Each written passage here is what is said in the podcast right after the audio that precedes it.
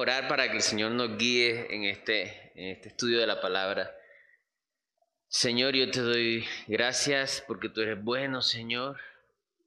Gracias, Señor, porque a veces no entendemos, Señor, las circunstancias, pero sabemos algo, Señor, que tú estás obrando en cada uno de los creyentes, Señor. Y en los que no son creyentes, estás persuadiéndolos a que escuchen tu palabra, a que rindan su corazón, a que abran su corazón a ti, Señor. Ayúdanos en esta mañana a ser transformados por medio de la espada del Espíritu que es tu palabra, Señor. Que el Espíritu Santo traiga convicción de pecado, que el Espíritu Santo traiga consolación, que tu palabra, Señor, sea usada por tu Espíritu Santo en cada uno de nosotros para abrir los ojos, Señor, para contemplarte a ti, Señor, y para rechazar al, al mundo, Señor, y, y sus enseñanzas, Señor, y sus deseos. Ayúdanos, Señor, a regocijarnos en ti, a, a probar la miel, Señor, que hay en tu palabra. En el nombre de Jesús, amén. Bueno, hermanos, entonces, siguiendo la, la exposición de la palabra que llevamos, estamos estudiando expositivamente el libro de Santiago. Hoy nos toca estudiar Santiago 4, del 1 al 10. Pero para entrar en, contexto, eh, yo quisiera que abriéramos nuestras Biblias en Santiago 4, perdón, 3, del 13 al 18, que fue el tema pasado. Entonces, no importa si no sale en, el video bien, ¿verdad? En, en, el tiempo de la iglesia primitiva no había video bien, ni proyector, ni nada de eso. Entonces vamos a, a nuestra Biblia, vamos a leer Santiago 3, del 13 al 18. Dice, ¿quién es sabio y entendido entre vosotros? Muestre por la buena conducta sus obras en sabia mansedumbre. Pero si tenéis celos amargos y contención en vuestro corazón, no os jactéis, ni mintáis contra la verdad, porque esta sabiduría no es la que desciende de lo alto, sino terrenal, animal, diabólica. Porque donde hay celos y contención, allí hay perturbación y toda obra perversa. Pero la sabiduría que de lo alto es primeramente pura, después pacífica, amable, benigna, llena de misericordia y de buenos frutos, sin incertidumbre ni hipocresía. Y el fruto de justicia se siembra en paz para aquellos que hacen la paz. Amén. Aquí está el, el apóstol Santiago hablándonos acerca de la sabiduría verdadera. ¿Sí? Es, es interesante como en el verso 14, en Santiago 3:14 dice, pero si tenéis celos amargos y contención en vuestro corazón, no simplemente entre miembros, no, yo me la llevo bien con todo el mundo, ¿verdad? Sino en vuestro corazón, no os jactéis ni, ni mintáis contra la verdad. Entonces, tiene mucho que ver con lo que es verdad. Entonces, Dios nos habla siempre la verdad. Y el mundo te está hablando la mentira, siempre. Y, la camufla mucho. Entonces, eh, hace poquito escuché, o cuando venía para acá, escuché por la radio a alguien que decía, no, y las cosas que nos pasan, miren que se parecen mucho cosas de la palabra, pero es todo torcido. Dice, eh, decía que las tenemos que pensar que las cosas que nos pasan, nos pasan porque para hacer de nosotros la mejor versión. Y eso se parece mucho a la palabra, pero ellos, el enfoque no es en Dios o sino en ellos mismos, en la jactancia. Voy a hacer una mejor versión, pero para, para yo exaltarme, es su propio Dios. En eso se diferencia la sabiduría del mundo y ahí es donde trata Satanás de camuflar todo, ¿verdad? Entonces, eh, es importante que tengamos eso eh, en cuenta, porque vamos a leer ahora nuestro tema de hoy, que es Santiago 4 del 1 al 10. Vamos a leerlo. Dice, ¿de dónde vienen las guerras y los pleitos entre vosotros? ¿No es de vuestras pasiones las cuales combaten en vuestros miembros? Codiciáis y no tenéis. Matáis y ardéis de envidia y no podéis alcanzar y no podéis alcanzar. Combatís y lucháis, pero no tenéis lo que deseáis porque no pedís. Y cuando lo leemos hasta ahí, y mucha gente lo ha leído hasta ahí, uy, o sea que hay que pedir todo lo que se nos dé la gana. Yo quiero una casa en Miami, yo quiero una casa en Miami. Entonces voy a pedir, voy a pedir, voy a pedir. Pero no leen el 3. El 3 dice, Pedís y no recibís porque pedís mal para gastar en vuestros deleites. Ajá, entonces está condicionada a las peticiones, sí. Porque Dios no va a hacer algo que vaya en contra de su palabra. Oh almas adúlteras, ¿no sabéis que la amistad del mundo es enemistad contra Dios? Cualquiera pues que quiera ser amigo del mundo, se constituye enemigo de Dios. ¿O pensáis que la escritura dice en vano, el espíritu que Él ha hecho morar en nosotros nos anhela celosamente? Pero Él da mayor gracia. Por esto dice, Dios resiste a los soberbios y da gracia a los humildes.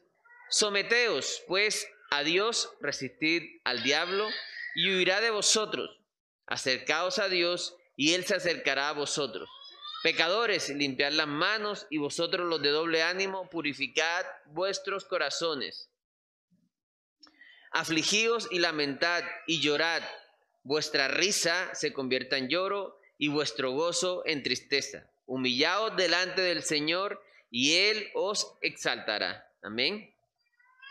Es interesante que el verso 8, Santiago 4, 8, ahí lo que estamos leyendo. Dice, acercaos a Dios y Él se acercará a vosotros, pecadores, limpiad las manos y vosotros los de doble ánimo, purificad vuestros corazones. Está apuntando siempre a lo que creemos y lo que no creemos. Está apuntando siempre a lo que aceptamos en el corazón. Y a veces muy fácilmente uno puede decir, o alguien puede decir, yo soy creyente. Sí, pero se puede estar engañando a sí mismo. Dice que es creyente porque tiene unas justificaciones en su mente, porque mi familia es creyente, porque voy todos los domingos, porque sirvo en la iglesia.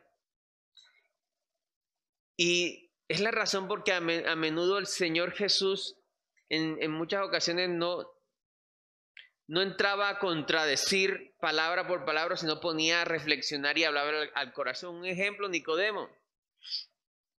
Nicodemo, cuando empieza a hablar con el Señor Jesús, le dice, Señor, sabemos que tú eres maestro, porque nadie que hace esas señales las hace si no está Dios con él, si no viene de Dios. Empieza eh, Nicodemo como a querer hacer una charla de doctrina, de, de escrituras. Pero realmente lo que pasaba es que en el corazón de Nicodemo él, no, no, había nacido de nuevo. Y el Señor le habla a Nicodemo y le dice, de cierto, de cierto te digo que el que no naciera de nuevo no puede ver el reino de Dios. De nada te sirve decir que eres un maestro. Entonces, ¿qué estaba haciendo el Señor con Nicodemo? Estaba tratando de purificar su corazón.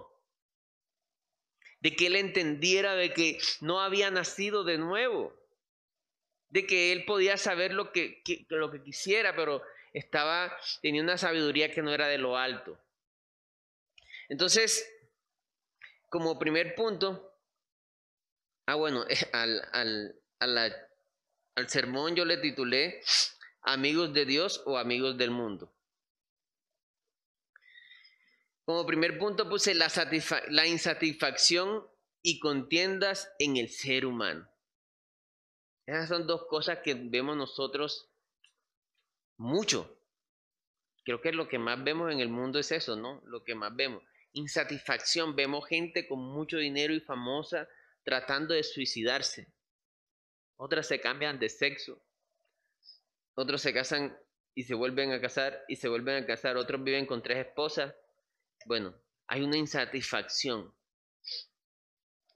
Otros no encuentran dónde más eh, hacerse cosas en su cuerpo. Eh, las, operaciones habidas y por haber, tanto hombres como mujeres, antes pareciera que fueran las mujeres solamente, pero también los hombres, a modificar, a, buscar una forma de, de, de quedar, de tener algo de satisfacción. Pero nada de lo que el mundo enseña va a satisfacer al hombre. Pero el mundo te quiere decir que sí, que por ahí es, por ahí es. Entonces vemos mucha insatisfacción y vemos muchas contiendas.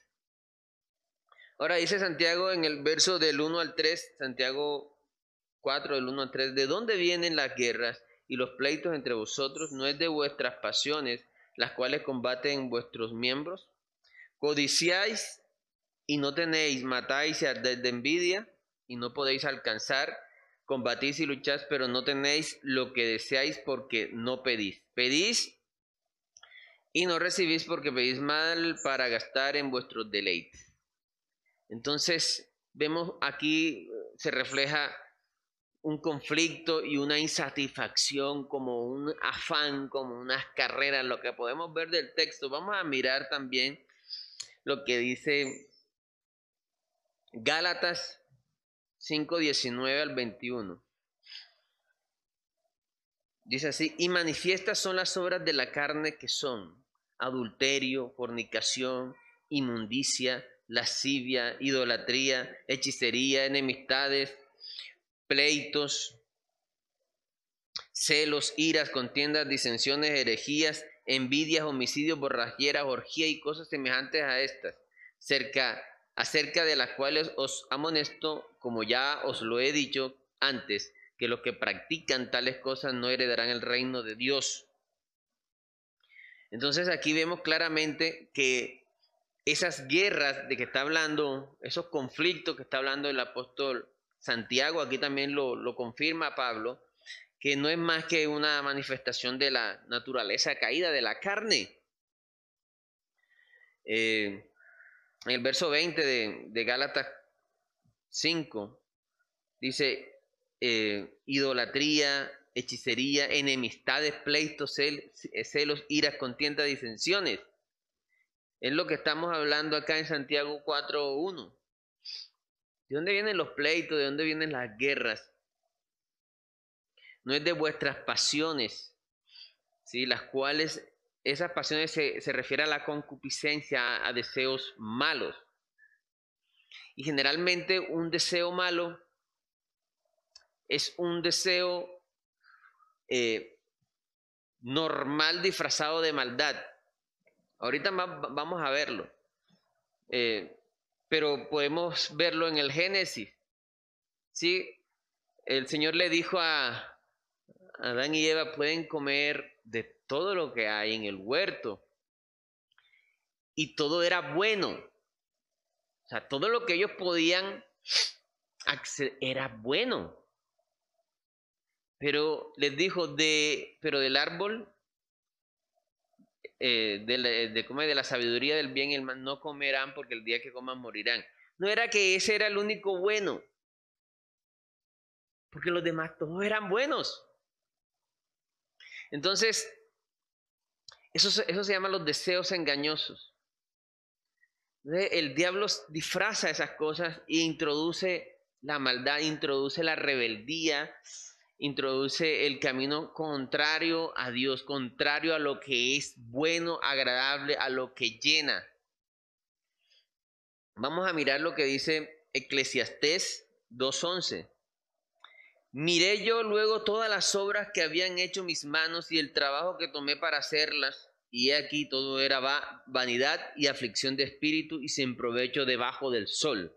Es, es muy interesante el libro de Eclesiastés, ya lo estudiamos y es interesante porque es un rey. Hoy día reyes como de ese tipo no hay.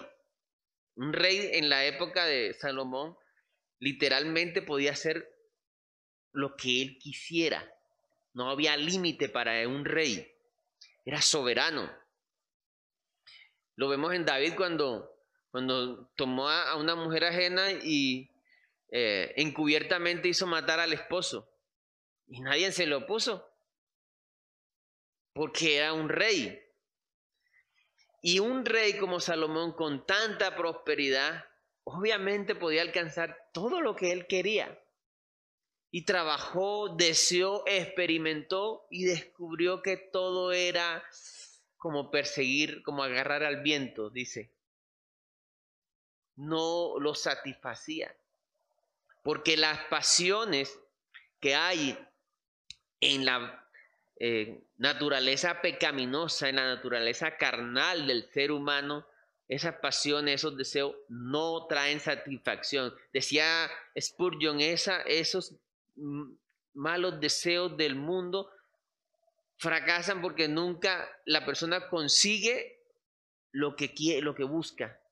Buscan satisfacción. El ser humano busca ser completo.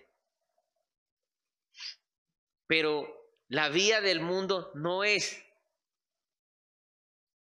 Entonces, por esa razón en el libro de Santiago vemos en el verso 2, codiciáis y no tenéis, matáis y ardéis de envidia y no podéis alcanzar, combatís y lucháis, pero no tenéis lo que deseáis porque no pedís. Y, piden y tampoco reciben porque piden para gastar en, vuestros deleites, en, en, tus propios deleites. Entonces, eh, Vamos a leer lo que dice Gálatas 5, del 13 al 15. Dice así la palabra de Dios, porque vosotros, hermanos, a libertad fuisteis llamados, solamente que no uséis la libertad como ocasión para la carne, sino servíos por amor los unos a los otros, es hacia el otro.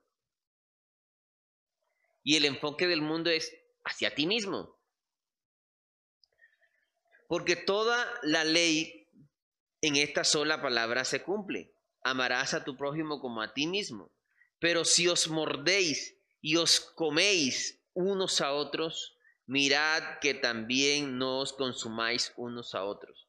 Entonces, si se están dañando, si se están eh, unos a otros, tengan cuidado de que no se, no se consuman, o sea, paren. Entonces, es lo que, lo que hace de que haya insatisfacción en la vida de un creyente, por ejemplo, es que se está dejando guiar por las pasiones mundanas. Así es sencillo. Y los conflictos también tienen ese origen. Entonces, hermanos, toda la, la, insatisfacción que el mundo que vemos en el mundo y todos los pleitos, todas las guerras de hecho, se originan en los malos deseos. Entonces eso nos ayuda a nosotros a examinarnos. ¿Qué, tan, qué tanto contentamiento tengo yo? ¿Y qué tantos conflictos en mi corazón tengo yo con los demás, con la familia o con algunos hermanos? Eso siempre tiene que, que ser como un filtro para nosotros. Una de las cosas que el apóstol Pablo más oraba era que quería ver la iglesia plena, llena de toda, de toda, dice, de toda plenitud de Dios, de todo gozo, de toda paz. Cuando no tenemos eso, cuando en nosotros, ¿cómo puedo, cómo puedo yo saber eso? Cuando uno se levanta en la mañana y no tiene agradecimiento, sino como preocupación, queja, no tenemos, no estamos teniendo un corazón agradecido. No, no es necesario que yo diga, ah, es que estoy insatisfecho, es que no lo vamos a decir. No lo vamos a decir. Pero nuestras acciones lo van a reflejar. Entonces, siempre que estemos siguiendo una concupiscencia, estamos en conflictos o estamos en insatisfacción. Voy a repetir eso. Siempre que estemos poniéndole el corazón o, abriendo el corazón a un mal deseo, o estamos en contiendas, o estamos en insatisfacción, o ambas. Cuando estemos trabajando, cuando estemos en tiempo de familia, con los amigos, con los hermanos de la iglesia, hay que estar siempre meditando. ¿Qué tan satisfecho estoy? ¿Qué tan, tanta paz tengo? Y ahí entrar a buscar al Señor, humillarse delante de Dios, que es lo que vamos a ver más, más adelante, para que el Señor sea abriendo nuestros ojos, nosotros confesando, permitiendo que el Señor nos lleve a ese arrepentimiento, nos abra los ojos. Porque el creyente debe reflejar llenura de Dios. Eso es lo que va a ver el mundo. Porque ven a alguien en gozo y no está haciendo la cantidad de cosas que ellos tratan de hacer para satisfacerse. Rumba, drogas, licor, pasiones desenfrenadas, ¿no? Y, lo ven, lo ven bien. En cambio, la persona que, no tiene este conocimiento, ¿cuál es la felicidad? El viernes cuando ya vayan a salir de, de fin de semana. ¿Sí? Hay un puente festivo y es impresionante como mucha gente, yo lo he visto, pues gente que viene de Bogotá matándose literalmente por el Chicamocha por allá, pero, o sea, pasan en curva un desespero, hay, hay, una insatisfacción, una, eh, como un hambre insaciable. Entonces, nosotros tenemos que mirar cuando estemos nosotros en la casa, si estamos viendo alguna serie, alguna película, lo que sea, una novela, y en ese momento se va la luz, ¿usted cómo se siente? Se siente, ay, triste, mejor dicho, ay, no tengo la depre porque se me fue la, la luz y la novela. Espérate, o sea, te está, estás poniendo tu corazón en eso. Entonces, hay muchas ocasiones en nuestras vidas, cuando, eh, hablando de la universidad, de pronto un buen estudiante está, esto lo he visto también, está acostumbrado a buenas notas, 4.5, 4.8, sacó 3.5 y se va a la casa llorando. No, no sé lo que han estudiado si, si, si han visto eso, yo vi eso. Entonces, ¿por qué tenemos que, está bien, tenemos que esforzarnos y ser excelentes, ¿verdad? Pero en alguna ocasión va a pasar eso. Entonces, ¿de qué estamos dependiendo nosotros? Hay muchas ocasiones en la vida que Dios nos va poniendo para que nosotros nos examinemos. ¿Qué tanta satisfacción y, qué tan en paz estamos los unos con los otros y, con, con nosotros mismos? Pues, ¿qué tanta paz hay en el corazón? Y a veces no las vemos y no las vemos es cuando no estamos humillándonos delante de Dios, porque el que muestra eso es el Señor. A veces no nos salen los planes y nos quejamos, pero no lo decimos en oración, ojo, porque, porque sabemos la palabra, entonces nos quedamos callados, pero en el corazón está esa amargura. Uy, Señor, ¿por qué no me salió ese negocio? ¿Por qué no me salió este plan? ¿Por qué? Entonces empieza una raíz de amargura y dejamos de estar agradecidos. Entonces, mucho con eso, hermano, porque eso nos pasa. Estamos muy expuestos a eso. Y es en la medida que estemos pegados en la palabra, pegados en oración y humillándolo, humillándonos delante de Dios que vamos a estar como con los ojos abiertos. Y ahí empieza, ahí es donde, ese es el camino para poder llenarse del Espíritu Santo, que es el que trae plenitud. Como segundo punto, hermanos, entonces ya vemos el problema. El problema es que podemos caer en, insatisfacción y en contiendas. Ahora, sabemos también por qué pasa el problema. Pero vamos a confirmarlo en el segundo punto. Segundo punto yo puse, Dios y el mundo no son compatibles. Es Santiago 4 del 4 al 5. Dice así la palabra de Dios, oh almas adúlteras, ¿no sabéis que la amistad del mundo es enemistad contra Dios?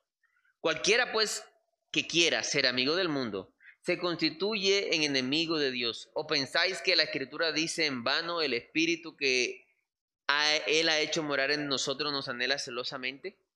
Entonces, hay insatisfacción porque no hay llenura del Espíritu Santo. ¿Por qué no hay llenura del Espíritu Santo? Porque estamos, estamos aceptando y eh, cogiendo amistad, teniendo amistad con cosas que el mundo tiene.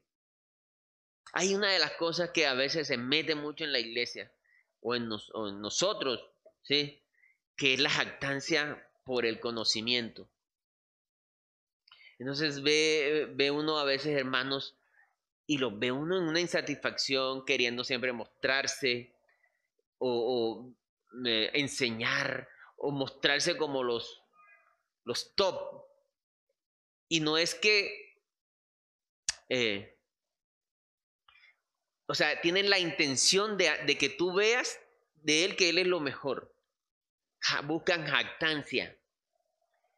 Y de eso tenemos que tener mucho cuidado, porque esa no es la sabiduría que viene de Dios. ¿Sí? Eso fue, eso fue lo que le, le hizo el Señor Jesús a Nicodemo, lo estaba tratando de darle en el grano. No, es que tú eres maestro de Israel y como era fariseo, aquí entre maestros hablamos. ¿Cuál maestro? Si no naces de nuevo, no puedes ver el reino de los cielos. Eh, entonces Dios y el mundo no son compatibles, hermanos. Primera de Juan 2, vamos a mirar a Primera de Juan. Lo, lo dice muy bien. 2 del 15 al 17. Dice así la palabra de Dios. No améis al mundo ni las cosas que están en el mundo. Si alguno ama al mundo, el amor del Padre no está en él. Y lo único que llena al ser humano es, es el amor del Padre. En el ser humano hay un vacío eterno. Y solo un Dios eterno puede llenar ese vacío. Porque todo lo que hay en el mundo, a mí me encanta este versículo, es de mis preferidos de la palabra. Porque con estas tres cosas encierra todo lo que hay en el mundo. Si usted quiere ver algo que hay en el mundo, está en, esos tres paquetes. Los deseos de la carne, los deseos de los ojos y la vanagloria de la vida no proviene del Padre, sino del mundo. 17. Y el mundo pasa y sus deseos, pero el que hace la voluntad de Dios permanece para siempre. Amén. Entonces, no podemos nosotros creerle o comerle al mundo. No podemos. Y, lo, y, lo y segundo y más importante para los creyentes es que tenemos que examinarnos si estamos comiéndole al mundo. ¿Cómo lo podemos examinar? Lo hablamos en el primer punto. Insatisfacción y contiendas. A ver qué hay de esa insatisfacción y contiendas en nosotros. Entonces a veces vemos a alguien en una condición más mejor, más eh, económicamente mejor que nosotros, entonces empezamos como a tener envidia. Ojo, pero no lo decimos, porque sabemos en nuestro intelecto de creyente que está mal, pero está en el corazón. ¿Qué hace el Espíritu Santo? ¿Qué hace la palabra? poner luz a ese corazón para que uno, uy Señor, sí, este, estoy teniendo envidia, ayúdame. Y eso nos, nos lleva a humillarnos delante de Dios. Entonces, Efesios, vamos a mirar Efesios 1.23, la cual es su cuerpo, la plenitud de aquel que todo lo llena en todo. Puse solamente este versículo para, para que veamos esa frase de aquel que todo lo llena en, en todos, en todo. O sea, el único ser que puede traer satisfacción al ser humano es Dios. Entonces, si yo estoy en enemistad contra Dios, pues voy a andar en insatisfacción. Y en pleitos. Como, como dice, eh, como lo plantea el apóstol Santiago. Vámonos a Gálatas 5, 16 y 18. Ahí detrásito de, de Efesios. Gálatas 5 del 16 al 18. Digo pues, andad en el Espíritu y no satisfagáis los deseos de la carne. Porque el deseo de la carne es contra el Espíritu. Y el del espíritu es contra la carne. Y estos se oponen entre sí para que no hagáis lo que quisierais. Pero si sois guiados por el espíritu, no estáis bajo la ley. Entonces, este segundo punto lo puse, no les dije el, título del segundo punto. Segundo punto es, sí, Dios y el mundo, ah, bueno, perdón. Dios y el mundo no son compatibles. Aquí lo vemos en este versículo muy claramente. Dios y el mundo no son compatibles. Entonces dice en Gálatas 5.17, mm, porque el deseo de la carne es contra el espíritu y el del espíritu es contra la carne. O sea, están siempre contrarios. No hay comunión entre lo que el mundo enseña y lo que Dios enseña. Porque lo que el mundo, el, el, príncipe de este mundo es Satanás. Y todo se mueve en torno al, a endiosar al ser humano. A que el ser humano sea su propio Dios y eso ha terminado en tragedia. Las cifras de suicidio son cada vez más altas. los vicios son cada vez más altos. Eh, la depresión es cada vez mayor. La insatisfacción es cada vez mayor y la vemos en casi que ya en, niños muy pequeños. Y eso antes se veía solo en adultos. Y ahora lo estamos viendo en niños muy pequeños. Porque desde pequeños estamos siendo influenciados por esa doctrina diabólica. Y nosotros tenemos que estar siempre filtrándonos y, peleando con la palabra. O sea, la que nos va a ayudar a nosotros filtrar eso es la palabra. El Espíritu Santo usa es la palabra. E, entonces tenemos que ser intencionales en eso porque puede que, voy a decirlo de esta manera, no haya metido un gol el mundo y no sabemos que nos metió el gol. Entonces, eh, Dios y el mundo no son compatibles. Ahora, como tercer, tercer punto, tenemos humillados delante de Dios. Entonces, el problema, pleitos e insatisfacción. ¿El por qué? Porque estamos permitiendo algún vínculo con el mundo en el corazón. Y los que nunca han escuchado el Evangelio o no han rendido su vida al Señor es porque están teniendo eh, amistad con el mundo. Y el príncipe de este mundo es Satanás. Y Él no trae satisfacción. Él trae destrucción. Entonces, eh, como tercer punto, humillados delante de Dios. Eh, Santiago 4, mm, del 6 al 10. Dice así la palabra de Dios, pero Él da mayor gracia. cuando uno lee eso, cuando yo leo eso, le da a uno como una esperanza, ¿verdad? Un aliento. Él da mayor gracia. O sea, que del mundo no, no te das gracia, pero el Señor sí. Tan bello que es el Señor, ¿verdad? El mundo es, ¿cómo se dice? Eh, inmisericordia. Que la hace la paga. Y eh, se pisotean entre, entre, o sea, busca siempre pisotear al, al prójimo para salir adelante. Esa es la filosofía del mundo. una competencia por, por tapar, minimizar al otro para que yo quede adelante. Y nos los enseñan desde chiquitos. Entonces, eh, aquí es lo contrario. Entonces dice, vamos a leer Santiago del 6 al 10, 4 del 6 al 10. Pero él da, da mayor gracia, por esto dice, Dios resiste a los soberbios y da gracia a los humildes. Someteos, atención a este versículo, someteos pues a Dios. Antes de yo resistir al diablo, tengo que someterme primero a Dios. Someteos pues a Dios, resistid al diablo y huirá de vosotros.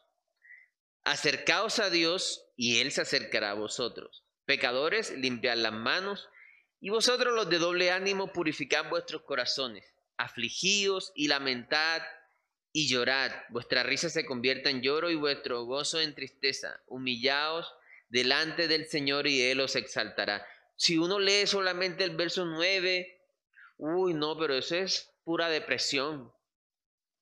No, es que cuando el Señor Jesús le habla a los fariseos, le dice generación de víboras, le dice hipócritas, está buscando que ellos se humillen, que ellos eh, tengan humildad. Cuando el Señor le habla a, a, Nicodemo, dice varias cosas, le dice, tienes que nacer de nuevo. Y una, una, una de las cosas que le dice, tú siendo maestro, para que Él se humille. El Señor Jesús estaba teniendo un gran amor para Nicodemo, una gran compasión, tenía un interés de que este hombre albergara la humildad para que pueda acercarse al Señor de verdad.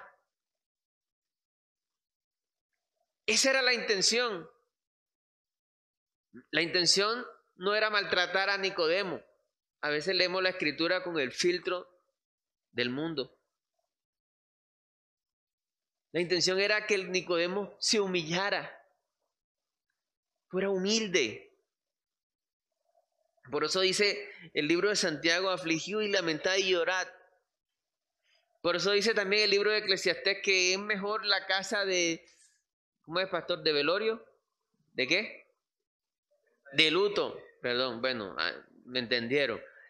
Es mejor la casa de, de luto porque en ahí yo reflexiono, la vida es corta. ¿Qué estoy haciendo? Veo uno de los familiares que nunca se reconciliaron eh, llorando encima de, de la persona que ya no está. Y no se reconciliaron en vida. No lo amaron. Entonces eso nos lleva a tener sabiduría. Eh, a eso se refiere afligidos y lamentar. Amén. Para que después de esa aflicción si venga la verdadera alegría, amén. Si venga el verdadero gozo, si venga la verdadera paz, todo el fruto del Espíritu. Vamos a mirar lo que dice Salmo 51, 17. Me encanta ese versículo. Los sacrificios de Dios son el que? El espíritu quebrantado. Al corazón contrito y humillado no despreciarás tú, oh Dios. ¿Por qué Dios un corazón contrito y humillado no desprecia? ¿Por qué un corazón que está normal y así, por qué, por qué se, desprecia? ¿Por qué, ¿Por qué no desprecia a ese corazón? Porque la naturaleza pecaminosa del ser humano, al yo estar humillado y reconociendo que soy un débil, hace que yo me alinee con la verdad, Y el Señor se manifiesta en la luz, en la verdad, en la sinceridad. Cuando yo me, me humillo delante de Dios, estoy reconociendo mi real condición. Estoy ya entrando en una comunión. Lo decía el Señor cuando ponía de ejemplo la oración del, del fariseo y el publicano. El fariseo, dice la Biblia que el fariseo oraba consigo mismo. Gracias Señor porque yo no soy como los demás pecados, como los otros que son pecadores. Yo diezmo, voy a la iglesia, estoy parafraseando. No como este publicano, ese es un pecador. Gracias, Señor. Y bien dijo el Señor que decía, él oraba consigo mismo. O sea, esa, ahí no hay comunión.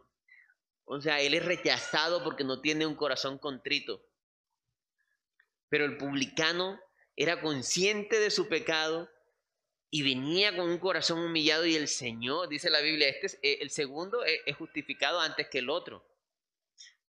Es un, un, buen ejemplo de cómo debemos orar, de cómo queremos, si queremos que, que el Señor nos llene, nos hable, nos muestre, nos guíe, tenemos que tener un corazón contrito y humillado. Filipenses, no, perdón, este, este texto es impresionante, es de los textos que más amo de la palabra, porque dice mucho de, la iglesia ahora. Efesios 5, 13 al 20. Este, todos los textos le parecen, le parecen favoritos.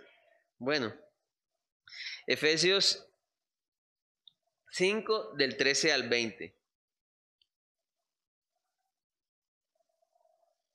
Dice así la palabra de Dios. Mas todas las cosas cuando son puestas en evidencia por la luz, ¿quién es la luz? Son hechas manifiestas. Por eso es que es mejor el contrito y humillado para que la luz te alumbre y te muestre, te haga una radiografía de lo que eres por dentro. Porque la luz es lo que ¿qué? manifiesta todo, por lo cual dice, despiértate tú que duermes y levántate de los muertos y te alumbrará Cristo. Mirad pues con diligencia cómo andéis, no como necios, sino como sabios, aprovechando bien el tiempo porque los días son malos.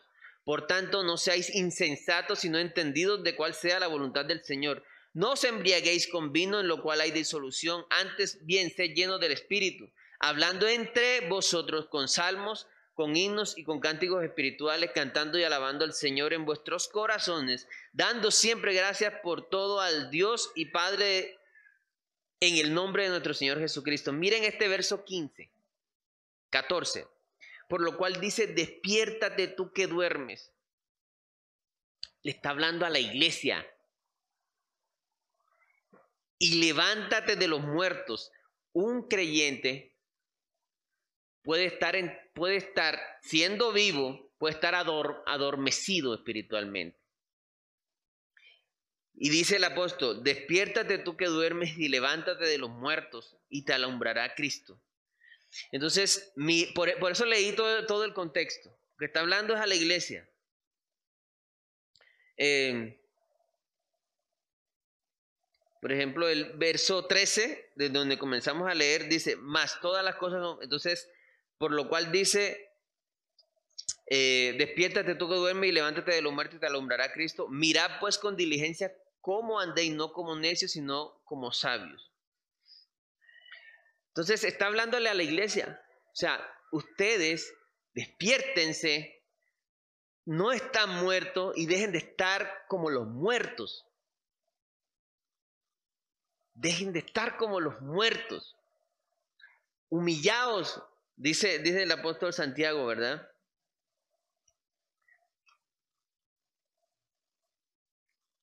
Santiago 4:4. Acercaos a Dios. Eh, levántense. Despiértense. Acercaos a Dios y Él se acercará y te alumbrará Cristo, decía en Efesios. Dice, afligíos, lamentad y llorad, vuestra risa se convierta en lloro y vuestro gozo en tristeza, humillados delante del Señor y Él os exaltará. Entonces, hermanos, ¿qué debemos hacer? Entonces, el problema es insatisfacción y pleitos. La razón del problema, es amistad con el mundo. La solución, humillarse delante de Dios. Quebrantarse delante del Señor.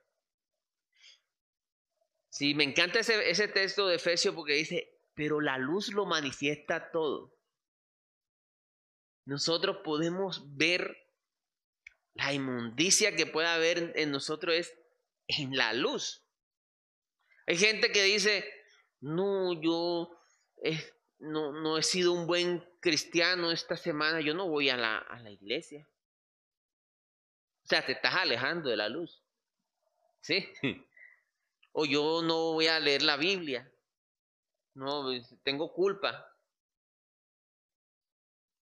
Entonces, estamos haciendo lo contrario.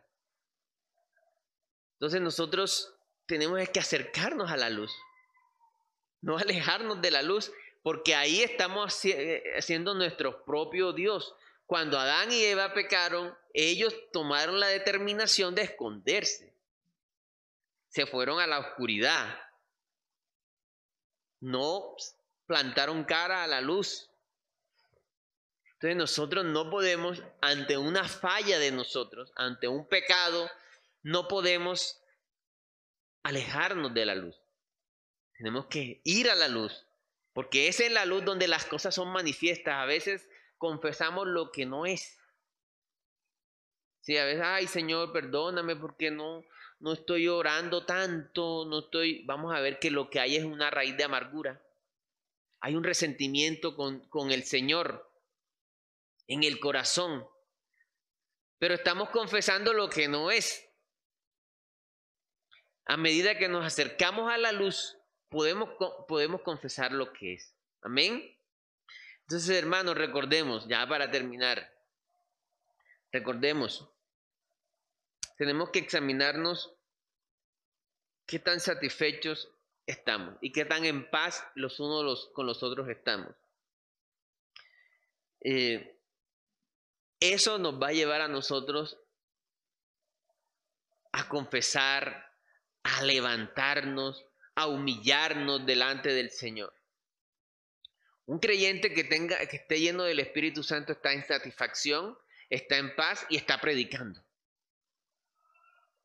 Voy a repetir eso. Un creyente que esté lleno del Espíritu Santo está lleno, está pleno, está gozoso, está en paz con los demás y está llevando las buenas noticias, compartiendo su fe, compartiendo su testimonio. Ese es el estado normal de un creyente lleno del Espíritu Santo. Le fluye. Tenemos que buscar eso, pero como dice el apóstol Santiago, afligido, lamentar, humillarnos, buscar, reconocer, ir a la luz. Amén. Yo creo que el mensaje de, apóstol Santiago fue claro. Yo lo entendí esta, esta parte.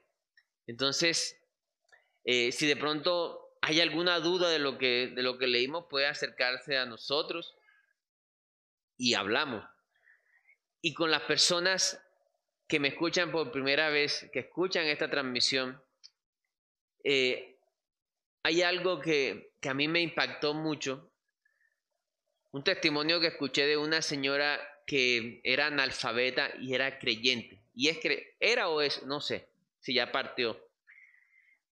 y la señora solo creyente y era, le leían la Biblia, pues. Y le preguntaron, señora, para usted, defíname el Evangelio. Y la señora dijo esto, el Evangelio es que Cristo se puso en mis sucios zapatos y me hizo que yo me pusiera en sus limpios zapatos. Así, dijo el Evangelio. Esa es la gracia. La, salvación es un regalo, pero para ese regalo necesitamos reconocer, necesitamos abrir el corazón, entender por qué necesitamos ser salvos, entender que estábamos siendo enemigos de Dios. Cada vez que nosotros no estamos agradeciendo, no estamos junto al Señor, estamos en enemistad contra el Señor porque el Señor es el que nos da todo. No sé, a las personas que me escuchan por primera vez, acérquense al Señor. Dice la Biblia que la fe viene por el oír la palabra de Dios. Y en la medida que, que usted se acerque a la luz, el Señor va mostrando cómo es usted por dentro y puede empezar a confesar y arrepentirse delante de Dios. Y recibirle a Él y luego ser lleno de todo lo que Dios da, que son riquezas intangibles y eternas que no se corrompen. Amén. Vamos a orar. Señor, yo te doy gracias por esta tu palabra. Ayúdanos, Señor, a estar siempre en la luz, humillarnos delante de ti, Señor, reconocer que somos propensos, Señor, por la naturaleza pecaminosa. Ayúdanos a, guiarnos por el Espíritu Santo y a no satisfacer los deseos de la carne, que es de donde nacen la insatisfacción y los conflictos, Señor. Queremos estar contigo, Señor. Queremos, estar siempre en amistad contigo. Ayúdanos, Señor, a, tener un corazón humilde y quebrantado siempre, a no ser nuestros propios jueces, a someternos delante de ti siempre, Señor, para que tú seas transformando cada cosa de nosotros para que tú seas guiándonos, para que tú seas llenándonos, Señor, y llevándonos a compartir de esta maravillosa noticia con todo el mundo. Amén.